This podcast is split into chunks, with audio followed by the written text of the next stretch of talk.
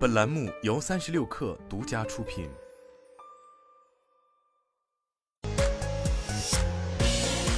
网罗新商业领域全天最热消息，欢迎收听快讯不联播，我是金盛。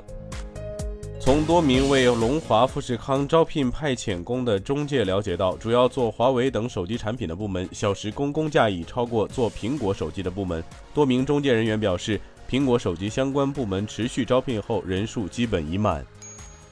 三十六氪获悉，据飞猪发布的国庆节假期出游风向标显示。截至目前，国庆节假期的国内游产品预订量同比去年增长近六倍，出境游产品预订量同比去年增长超二十倍。酒店、跟团游、景区门票、租车等多个国内游类目预订量均已远超二零一九年同期，出境游人次也将刷新年内峰值。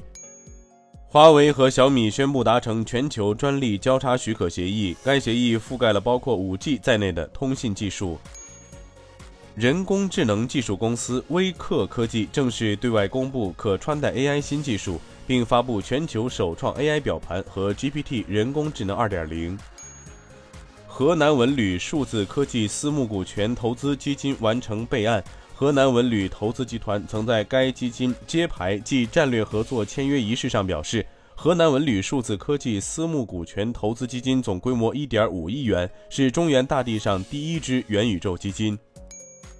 三十六氪从多位产业链人士处获悉，未来正筹备与动力电池公司蜂巢能源成立合资公司，双方共同开发大圆柱电池。据了解，初步计划为未来和蜂巢能源会在马鞍山一起投资试制线，两公司一部分研发人员也将合并，但双方的制造和采购都保持独立。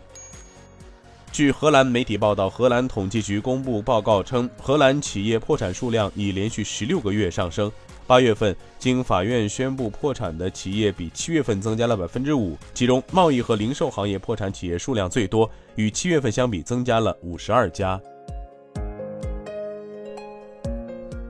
以上就是今天的全部内容，咱们明天见。